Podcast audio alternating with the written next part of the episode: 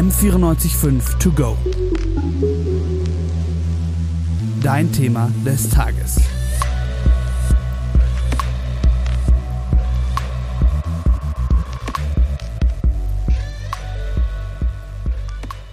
In den letzten Wochen hat die südkoreanische Serie Squid Game für Aufsehen gesorgt.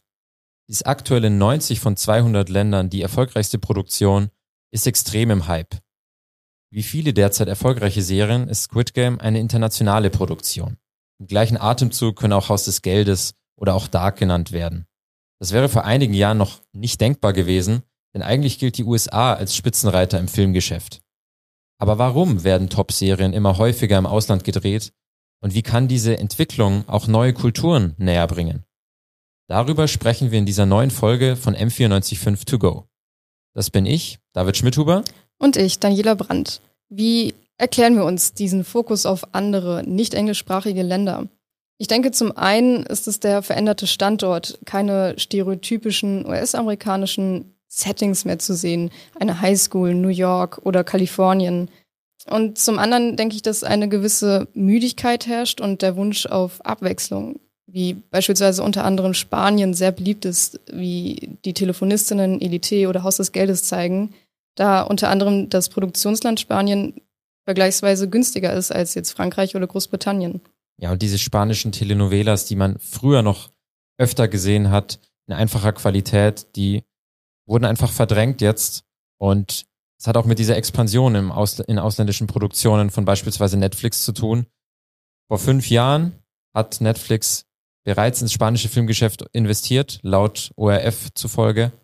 Und ja, das Haus des Geldes hat eben unter anderem auch ein hochwertiges Drehbuch, woran man dann auch die steigende Qualität erkennen kann. Und Professor Jörg von Brinken, mit dem wir in der Recherche vor dem Podcast gesprochen haben, Film- und Theaterwissenschaftler an der LMU, hat uns das nochmal genauer beschrieben. Ist, ist sehr spannend gemacht. Und dann kommt natürlich noch die Hochwertigkeit der Serien dazu. Also es sind Serien, die längst amerikanische äh, oder englischsprachige Serien eingeholt haben, was die Machart betrifft, die technische Machart betrifft, was die, die Kameraführung betrifft und so weiter, wenn nicht sogar teilweise überholt. Da kann man ja auch jetzt, wenn wir bei den Serien bleiben, auch auf Stranger Things und Dark verweisen. Stranger Things, eine US-amerikanische Serie und Dark, eine deutsche Produktion, sind beide auf einem sehr guten technischen Niveau, aber auch das Drehbuch und durch dieses gleichwertige Niveau, das sich jetzt eben angeglichen hat, auch in den letzten Jahren, wird sich vielleicht auch dem bekannten Handlungskonzept von US-amerikanischen Produktionen ein Stück weit mehr angenähert. Und ich meine damit vor allem eigentlich das, was man ja so mit den US-amerikanischen Produktionen, Filmen und Serien, was ich damit zumindest sehr, sehr verbinde, dass es oft ein Happy End gibt. Nein, das ist es eben nicht. Ich denke, dass spätestens seit Game of Thrones, die sehr brutal ist, die Serie, dieses Konzept sich auflöst nach Frieden streben und möglichst keine ja, Protagonisten sterben zu lassen. Es kommt vielleicht noch dazu, dass diese Serien, meine ich jedenfalls, nicht unbedingt diesen Ideologietransport betreiben, den amerikanische Serien und amerikanische Filme natürlich immer auch haben. Ich meine, auch wenn wir uns zu dieser Ideologie natürlich teilweise bekennen, ja, äh, aber dieses, dieses unhinterfragte Heldentum beispielsweise, ähm, diese, dieses, dieses äh, dauernde, das Gute muss gewinnen und wird am Ende gewinnen und so weiter und so fort. Für dieses Ideologiekonzept, finde ich, sind Marvel-Filme ganz klassisch. Beispielsweise Infinity War, die Hälfte der Protagonistinnen wird am Ende ausgelöscht und im nächsten Film sind sie alle wieder da. Oder äh, nehmen wir James Bond, der am Ende immer gewinnt und vielleicht um ein US-amerikanisches, äh, eine US-amerikanische Serie zu nennen, ähm, Suits, da gibt's ja die Rachel-Mike-Beziehung, die in der zweiten Folge angeteasert wird und man weiß, die kommen zusammen und 20 Folgen später sind sie dann zusammen. Stimmt, das dauert echt Ewigkeiten. Ja, und ähm, das ist ein Trend, der, wie ich finde, in ausländischen Produktionen eben nicht mehr so vorhanden ist und eben durchbrochen wird.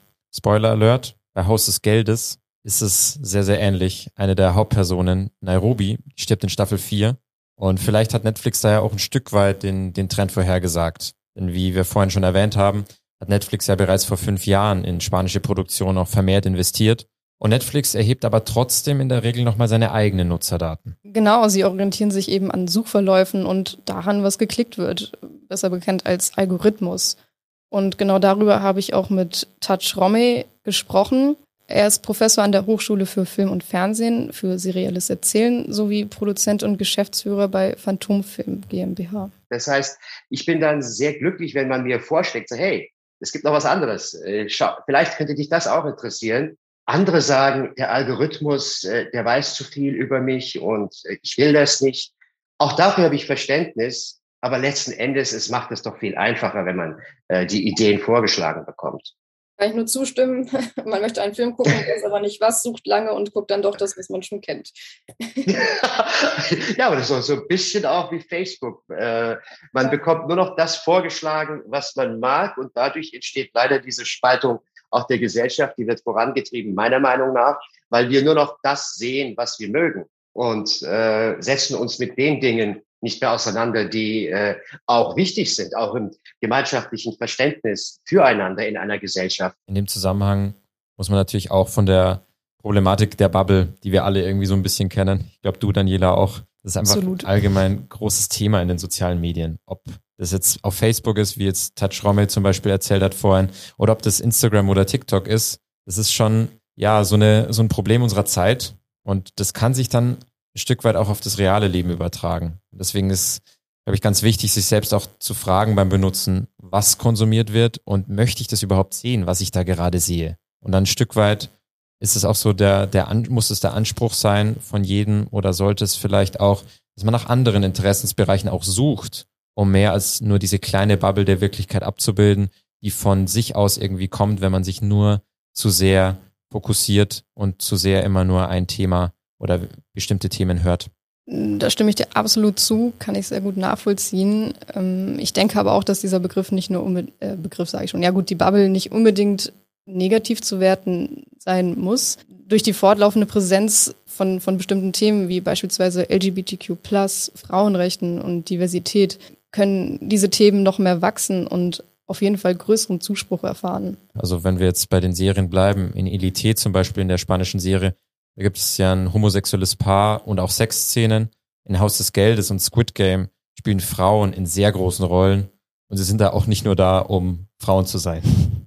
Und dazu können ausländische Serien auch einfach dabei helfen, auf Themen aufmerksam zu machen, die einem selbst nicht ganz so präsent sind. Wir können uns auch gerne auch noch darüber unterhalten, äh, was Squid Games eigentlich gemacht hat. Äh, es ist auch noch ein Thema, was auf der einen Seite vordergründig natürlich etwas mit der sozialen, mit den sozialen Problemen eines Landes darstellen. Wenn wir bei Squid Game bleiben als Beispiel und auf Südkorea blicken, das Land zeigt auch Tendenzen von Überarbeitung. Der, der menschliche Körper arbeitet mehr, als er eben verkraftet. Und ich finde, dass die Serie zeigt, dass auch in Wirklichkeit für uns alle dieses Thema eine gewisse Relevanz hat. Oder als anderes soziales Problem, wie wir hier als Studierende München nur zu gut kennen, es gibt sehr viele Menschen und die können sich das Leben in der Stadt einfach nicht mehr leisten.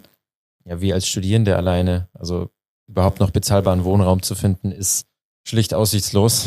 Und ja, die Menschen, selbst Menschen auch, die schon Ewigkeiten eigentlich in ihren Wohnungen gelebt haben oder leben, ähm, haben jetzt mittlerweile dann teilweise echt Probleme, die dann nach Jahrzehnten in ihren Wohnungen ausziehen müssen. Das ist dann schon die Frage, was diese sozialen Probleme am Ende aus, aus einer Stadt auch machen. Das heißt, diese Serie Squid Game äh, zeigt uns das noch einmal. Wir wissen auch, wie viele junge Menschen schon verschuldet sind, sei es durch Handy, Einkäufe, Kreditkarten. Und das sind Themen, die haben eine gewisse Relevanz. Einer der Gründe für das Interesse an ausländischen Serien sind, wie wir jetzt gesehen haben bzw. gehört, die aufgezeigten Themen wie soziale und gesellschaftliche Probleme.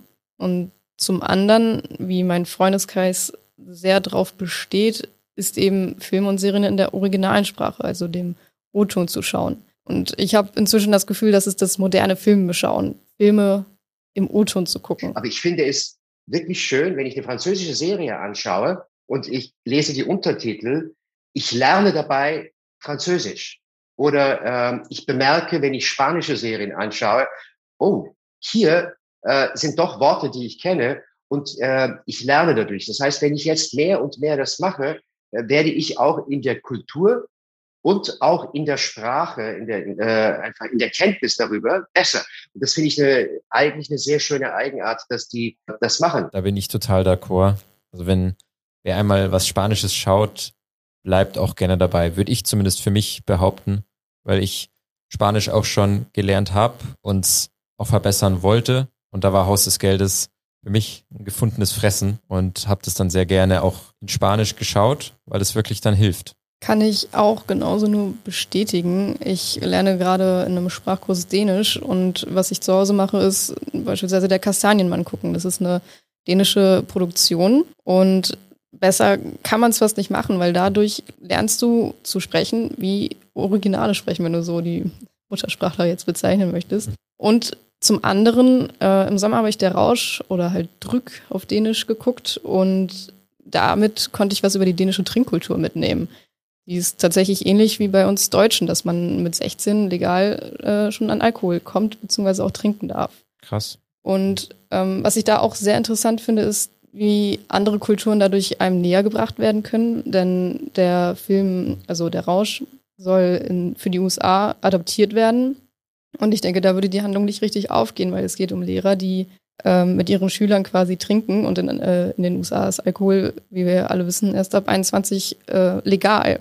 Und ich denke, dadurch hat man eben dieses Gefühl, auch in andere Kulturen eintauchen zu können. Und äh, wir sehen auch plötzlich eine ganz andere Welt dadurch. Ich glaube, das macht es vor allem für mich sehr spannend, wenn ich etwas anschaue, eine äh, Serie, die vielleicht in Mexiko spielt und die Konflikte zwar ähnlich sind innerhalb der äh, Familien oder dem Ensemble, das was dargestellt wird, aber ich sehe noch eine ganz andere Welt, andere Settings. Äh, plötzlich reise ich eigentlich schon fast, während ich eine Serie anschaue. Das ist vielleicht ein Grund, warum mir diese Serien sehr gut gefallen. Das habe ich persönlich zum Beispiel bei Suits. Da finde ich mich dann in der Welt unter Top-Anwälten wieder. Mir ist natürlich klar, dass ich kein Top-Anwalt bin und dass ich die, diese Welt auch nie betreten werde. Das ist schon sehr wahrscheinlich. Aber das ist das eine, diese eine Welt, in die man da eintauschen, äh, eintauchen kann oder dieses andere Setting. Aber das ist nochmal, glaube ich, auch die Möglichkeit, die auch ausländische Serien bringen können, dass sie die Zuschauenden auch in ganz andere kulturelle Kontexte wiederbringen kann. Ob es dann jetzt in Spanien oder Südkorea oder Deutschland ist. Und je nachdem, woher man dann kommt, hat man dann jetzt auch eine deutlich größere kulturelle Bandbreite. Und Netflix erfüllt, glaube ich, damit äh, sehr, sehr gut einen kulturellen Auftrag. Nämlich ein breites Angebot, ein breites internationales Angebot zu präsentieren. Und damit öffnet es den Zuschauerinnen und Zuschauern sehr, sehr oft Augen und Ohren für die Qualität von nicht-amerikanischem, europäischem, aber auch, das ist ganz wichtig, asiatischem. Das kann aber auch leider negative Seiten wie Gewalt stimulieren, wie zum Beispiel Squid Game uns gezeigt hat. Es gab in mehreren Bundesländern in Deutschland Kämpfe von Kindern auf Schulhöfen in Squid Game-Manier. Aber andererseits kann es auch die positiven Aspekte des internationalen Erfolgs von Filmproduktionen hervorbringen, wie die von uns angesprochenen kulturellen Aspekte.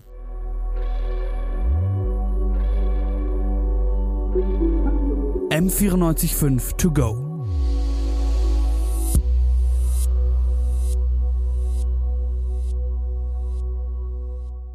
M945 to go ist eine M945 Produktion. Ein Angebot der Media School Bayern.